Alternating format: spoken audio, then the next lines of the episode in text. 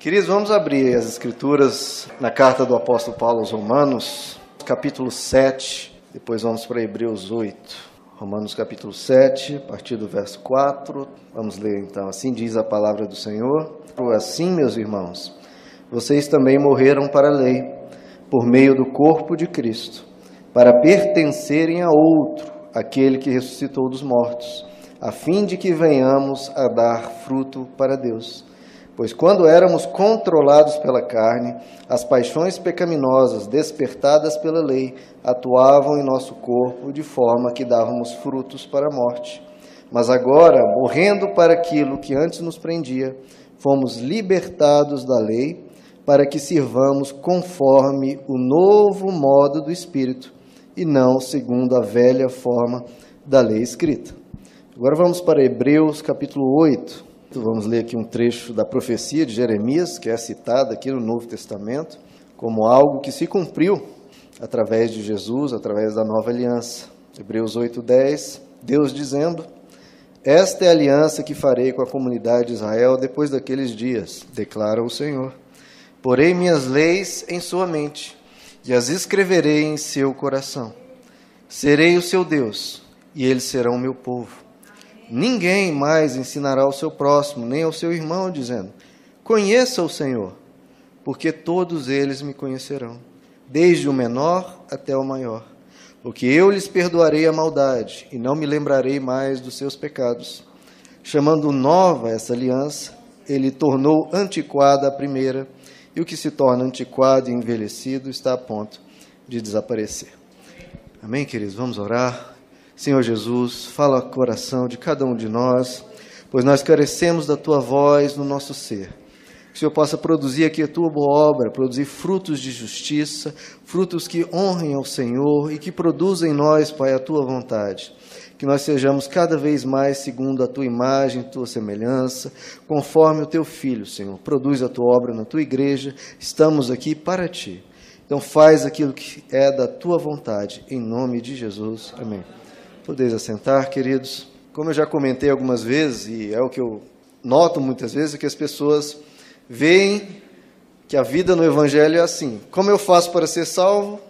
Vou até Jesus. Isso eu aprendo no Novo Testamento. Agora, como eu vivo, já que eu já estou salvo, já criei, já me batizei, agora como eu faço para viver minha vida cotidiana? E aí muitos cristãos vão ao Antigo Testamento para aprender os princípios, os mandamentos de Deus, tudo mais. Nenhum problema com isso. Só que nós somos um povo que é da nova aliança. O centro do nosso ensino, o foco do nosso aprendizado deve estar no Novo Testamento, na nova aliança.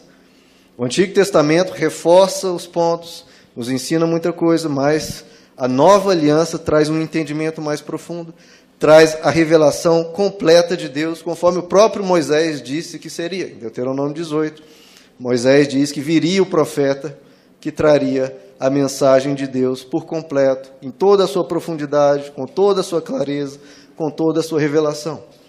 Por isso que o Novo Testamento diz que em Cristo estão escondidos todos os tesouros da sabedoria e do conhecimento. E como nós lemos em Romanos 7, queridos, nós fomos libertados da lei para servirmos conforme o novo modo do Espírito. Eu vou insistir nisso. Agora que veio Jesus, existe um novo modo de servir. Não que a forma antiga não era boa, era boa, era maravilhosa, mas essa é excelente. Como lá em 2 Coríntios capítulo 3 diz: A velha aliança, tinha uma grande glória, mas não tem como se comparar à glória da nova aliança. Então nós fomos libertados para servirmos conforme o novo modo do Espírito. E ele ainda enfatiza: e não segundo a velha forma da lei escrita. Então existe uma nova forma de servir a Deus. Em Hebreus 8 nos fala três coisas, o próprio Deus nos diz três coisas de como seria essa nova aliança. E muitas vezes os cristãos têm vivido apenas uma dessas coisas, mas são três. Ah, o que os cristãos têm geralmente vivido dessa nova aliança, segundo Hebreus 8, verso 12, essa é uma das coisas que viriam na nova aliança. Eu, porque eu lhes perdoarei a maldade e não lembrarei mais dos seus pecados. Então, em Jesus Cristo, Pelo seu sacrifício na cruz, nós somos perdoados de todos os pecados. E Deus sequer se lembra mais deles. Não importa quantas vezes você tenta lembrar Deus disso, Ele não se lembra dos seus pecados, porque eles foram cancelados, foram pagos na cruz. Isso geralmente, quando sabem, os cristãos sabem disso. Mas tem outras duas coisas que Deus promete e Ele cumpre. Olhem no verso 10. Essa é a aliança que farei com a comunidade de Israel depois daqueles dias, declara o Senhor. Porei minhas leis em sua mente e as escreverei em seu coração. Esse é o segundo ponto. As leis de Deus não vão ficar mais apenas numa tábua, não vão apenas estar escritas num papel, vão ser colocadas na mente e no coração. O princípio do Evangelho, queridos, é nos transformar por dentro.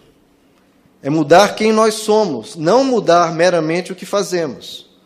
Não é mudança exterior, não é mudar o que nós estamos fazendo, é o que nós somos. Por isso que Jesus diz que, que importa que nós venhamos a nascer de novo.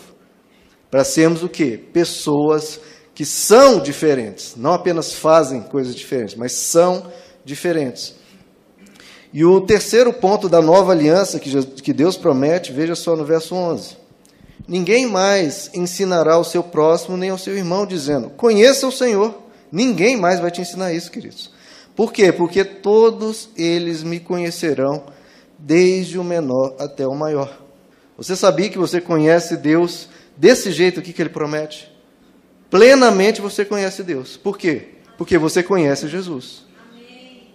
Quem tem pouco tempo de vivência no Evangelho, mesmo antes, sabe o que Jesus fez, o que Jesus falou, como Jesus tratava as pessoas, como que ele tratava os pecadores, como ele tratava as pessoas que eram intolerantes, o que ele ensinava, o que ele pregava, a mansidão, a humildade, o servir, o amor.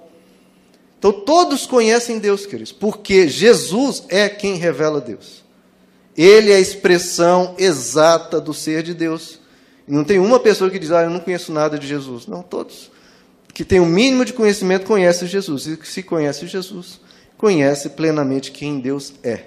Então, queridos, essas promessas de Deus que nós precisamos viver no Novo, no Novo Testamento, na Nova Aliança. Sabermos-nos perdoados, conhecer Deus, saber quem Deus é em Jesus e que as leis de Deus estejam escritas no nosso coração e na nossa mente.